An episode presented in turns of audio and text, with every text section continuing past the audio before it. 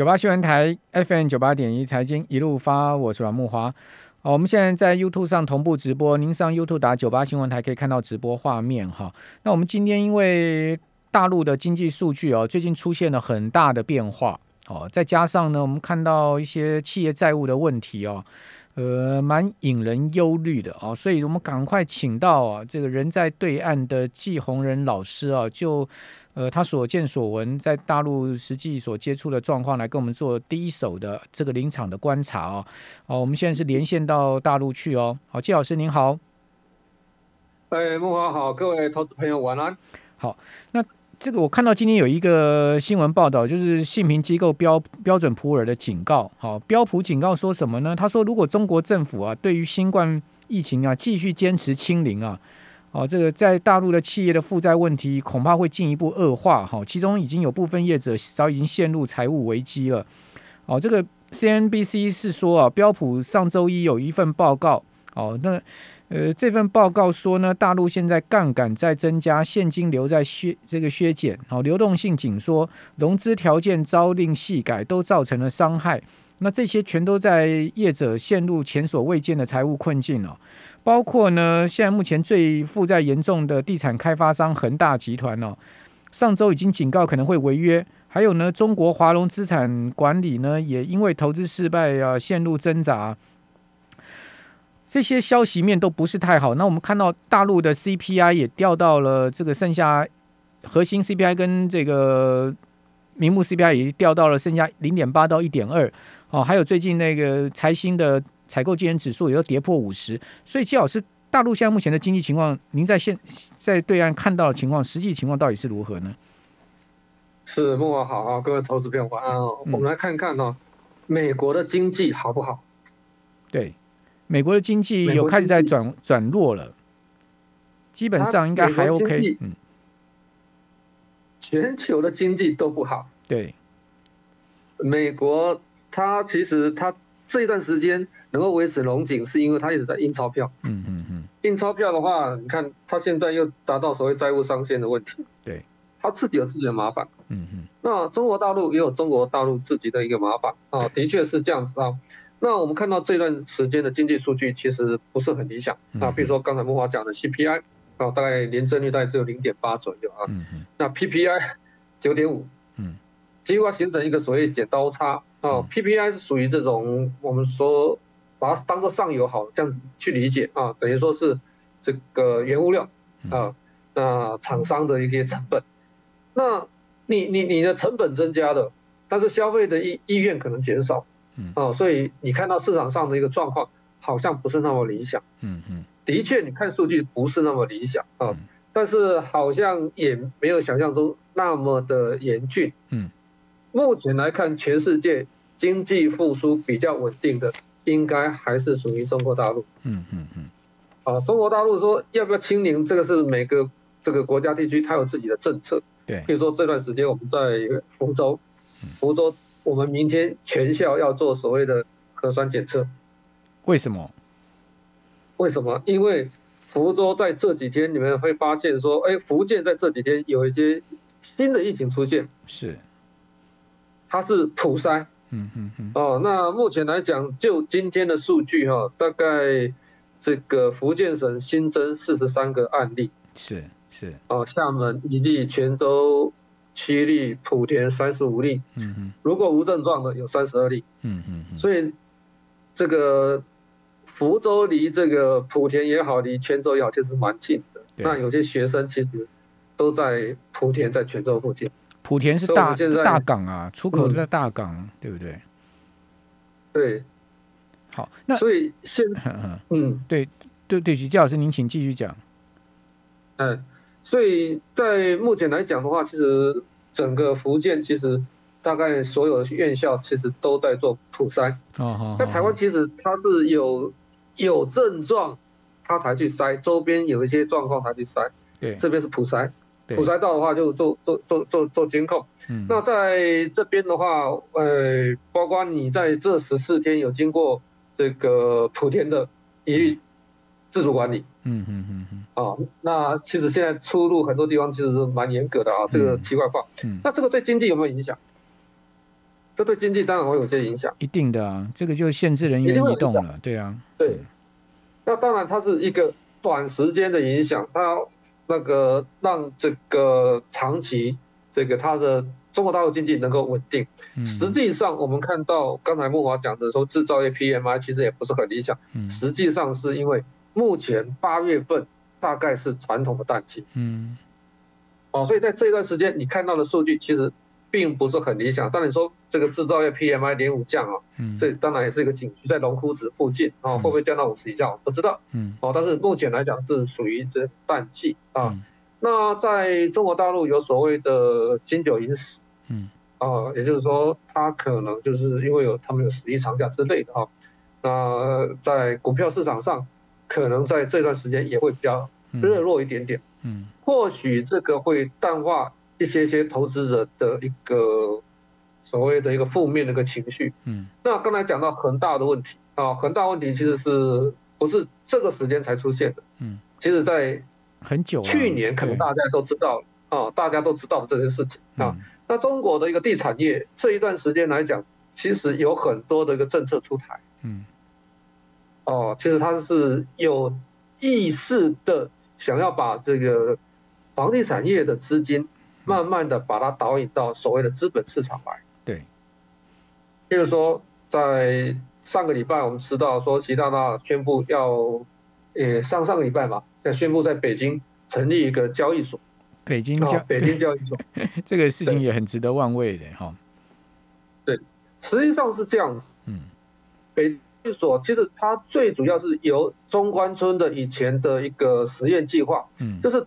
中关村是类似类似这个新竹科学园区，对，在那边的公司，它可以试验性质的去做挂牌报价，去做所谓的溢价成交，类似我们新贵市场，就新三板。后来慢慢开放，嗯，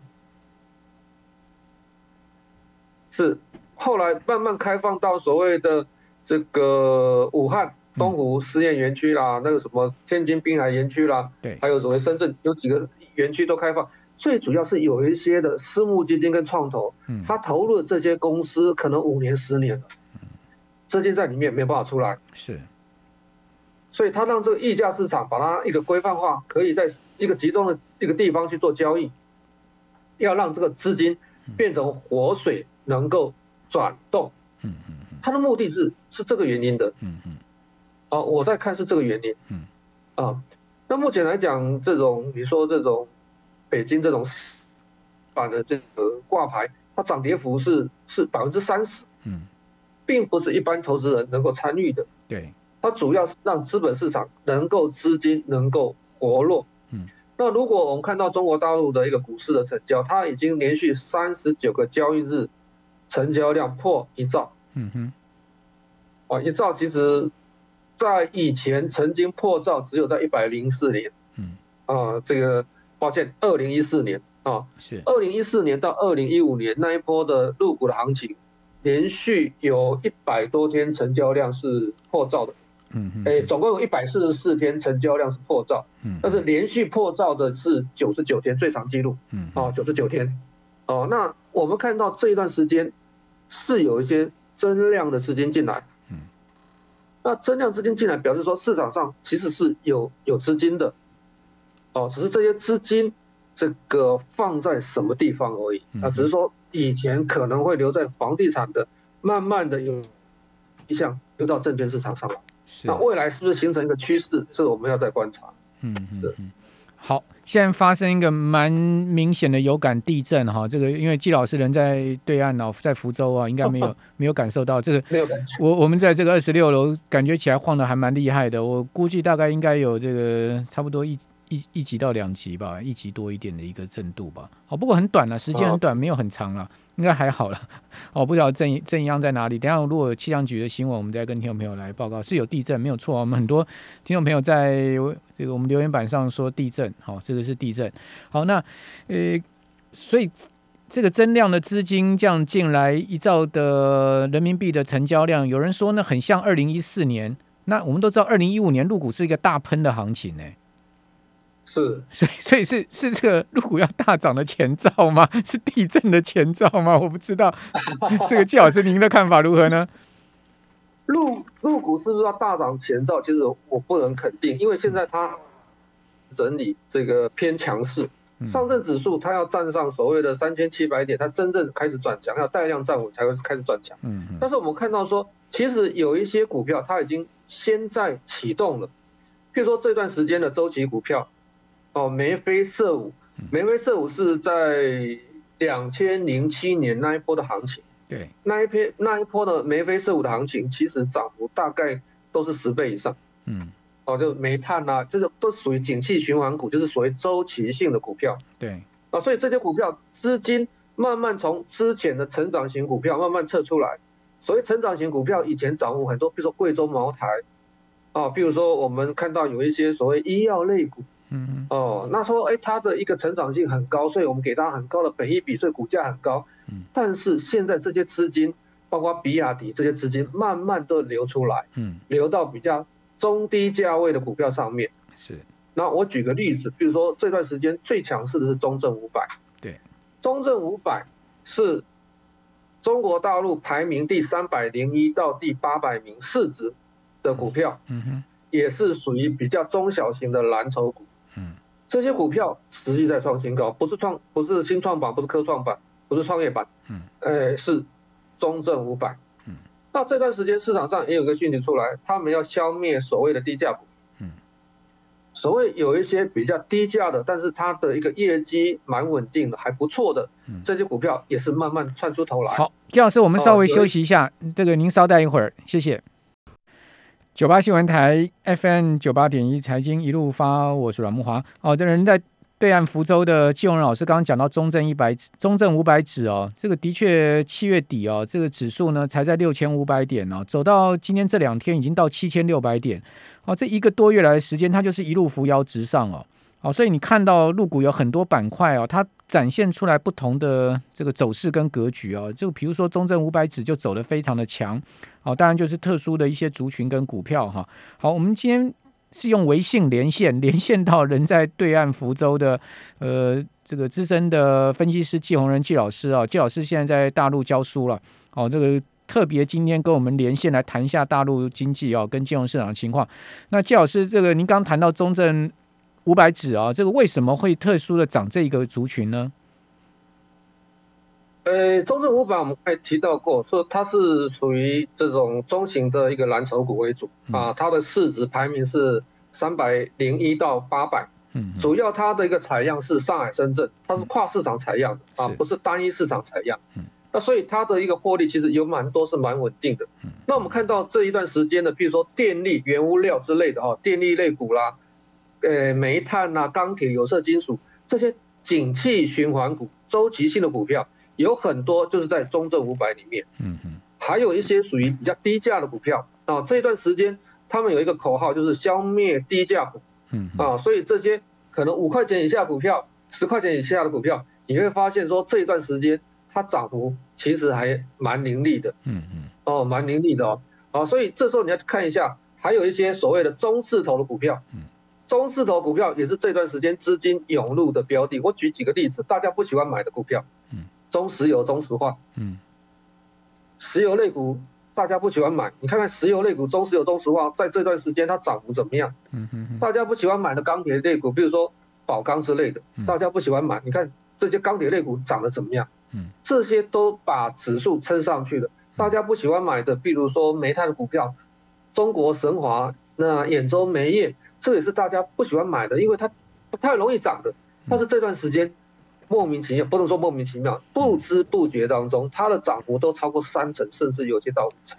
是，这些就撑住。嗯，好，那这样涨是它背后所凸显出来结构面的因素是什么？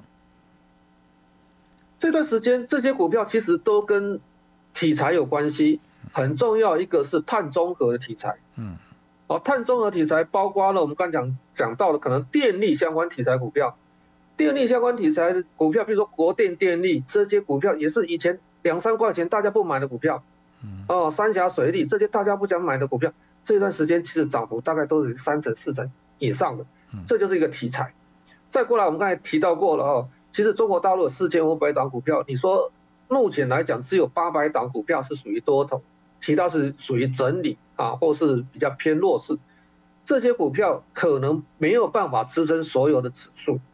我说没有办法支撑所有指数，属于大盘的指数，比如说上证五十、上证综合，或者是说你看到沪深三百，没有办法支撑这些这这些指数。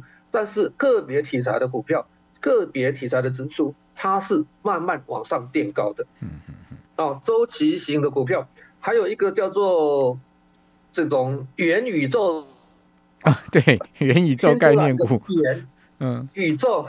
宇宙洪荒元，一颗两颗那个元元宇宙题材的股票，嗯嗯，六个主轴方向，嗯，其实它跟云端有关系，嗯嗯嗯，哦，这两个礼拜新出来的一个名词，对，这些相关题材的股票，这一段时间其实也是蛮强势的，对啊，像所以有些嗯，像元宇宙今天的概念股啊，像什么中青宝涨了二十趴，汤姆猫涨了十七趴。宝通科技涨十趴，昆仑万维、三七互娱、万兴科技全部都跟涨嘛？对，所以这段时间市场的资金，它其实是在找热点，还在找热点。啊，那资金其实增量资金慢慢出进来，但是它还没有到全面都能涨的一个阶段。热点题材在什么地方？那市场资金会往那边移动，它涨得太快。所以涨了一波之后，哎，你可能就要慢慢要要移到其他新的热点上面，会比较安全。那最保守的，我们看到所谓银行股，或是我们看到的证券类股。嗯嗯。证券类股一天来讲啊，平均一天成交量超过一兆以上。嗯。那四十五家上市公司，日均它的一个营业额不是营业额，它的一个呃收益，就是它的手续费收益。嗯。大陆的一个证券公司手续费很低，万分之二点五左右。嗯哼，手续费收益大概有三点二亿左右。嗯嗯嗯，我没有记错的话，三点多亿。嗯哦，所以它它的一个每天的收益其实是蛮不错的。嗯，所以你看看证券类股有没有动？中小型的证券类股其实都一直在创新高。是，大盘的哦，比如说东方财富也也比您前高。大盘的，譬如说中信证券、国泰君安、海通，这个可能还是在慢慢的挑战前波高点。但是你看到这个前波高点是十几年来的底部，嗯哼。如果十几年底部突破怎么办？嗯。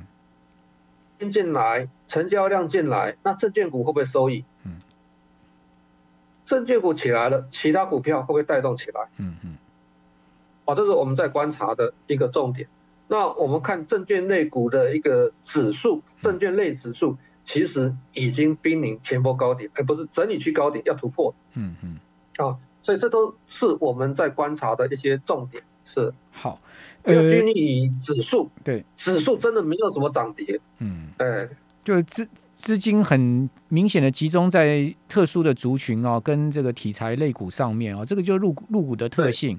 好，那我们插播一下哈，刚才的地震蛮大的哦哦，比如说南投国信有四级哦，这次的地震呢是在南投仁爱乡哦，这个规模是瑞士五点六级哦，所以像台中也有四级哦，然后彰化也有四级哦，那花莲也有四级，宜兰也有四级哦，另外在云林的大概三级哦，新竹有三级，台北市是两级，我刚刚说的差不多哦，两两级的一个震度哦，所以这次的地震呢看起来。并不是一个小地震哦，这个蛮大的一个震度的，五点六级的地震。好，那呃，请教季老师，这个大陆现在讲的是所谓共同富裕，到底它的政策纲领以及它的整个目的目的将来导向是往哪个方向呢？应该是说它跟跟着欧美有点脱钩了，它不学美国以所谓金融业或是服务业为导向，它要。导引到所谓以德国的所谓的制造业，嗯嗯，哦，传统制造业、高端制造业为主，嗯，那它可能变成中中产阶级的人数比较多，那上面的顶层有钱人跟下面的比较贫穷的人会比较少，变成一个橄榄的一个形状，对，啊，它的目标、它的策略，未来的目标是这个样子的，嗯嗯，那所以我们看到所谓的双减之类的啦，什么这个很多的所 很多 反正很多消息，它的目的大概都都是这样子吧，嗯。那实际上，呃，上有政策，下有对策了。那现在大家还在看，那这是这个中国大陆目前的国家政策哦。那未来的导引方向的确会往这边走，哦，包括我们刚才房地产，目前来讲，其实也会在这边会处理这些问题。是，今天传出来大陆现在是这个房地产是现涨也现跌，是真的有这样的一个状况吗？呃，新屋城市呃呃销售它有一个 discount 价格不能超过二手房的百分之多少，它有个限价。嗯。哦，那你不能超过上限，你的一个新售新售的房子也不能超过二手房的多少 discount，也有下限。的确是有这样的限制。现场也限跌，对不对？涨太多也不行，跌太多也不好。我就让这个房价 keep 在这个地方，是这样的一个意思吗？这个压力锅短时间不会不会有问题。哦，包括中哎，美国的压力锅，它的一个所谓的一个负债比例那么高，每年要偿还利息那么多，这个压力锅也还没有爆。好，哦，那两边是在博弈当中。对，这个美中这个大博弈了，这是一个世纪大博弈。哦，那最最后请教您，人民币的走向，以及呢，是不是年底前还有一次降准呢？市场上有这么预期啊，可能会有降准的一个预期啊。那人民币长期来讲，它不太容易再走贬。哦，所以它这个走强的几率会比较大。那它是盯着美元啊，亦步亦趋。我们不要只看说说它相对美元走势强或弱，要看一篮子人民币对其他货币一篮子的货币的走势是强或弱。目前来讲，这个人民币人民币对一篮子货币走势它是偏强势的。那这段时间人民币跟全世界各国的一个货币互换比重是占所有货币当中最多的，因为它的一个人民币期货相对比较少。啊，交易量比较少，所以它的人民币互换目前来讲，在全世界的互换货币互换的比重当中是占第一名的。啊，所以我们从这这些方向，其实他们的策略是要避开美元。啊，这个是可以观察的另外一个重点。是会不会降准？会不会有一再再来一次降准？市场有这个预期。嗯。哦，市场有这个预期，我们认为说不排除会有这个机会。哦，就看市场上资金宽松与否。那并不会以宽松的货币政策。为引导整个大陆经济的走向啊为目的啊，目前来看是不会，它可能会有其他的一些替代的一个这个财政政策，可以还可以出台，包括那个什么存款准备金率之类的。好，谢谢季老师，谢谢。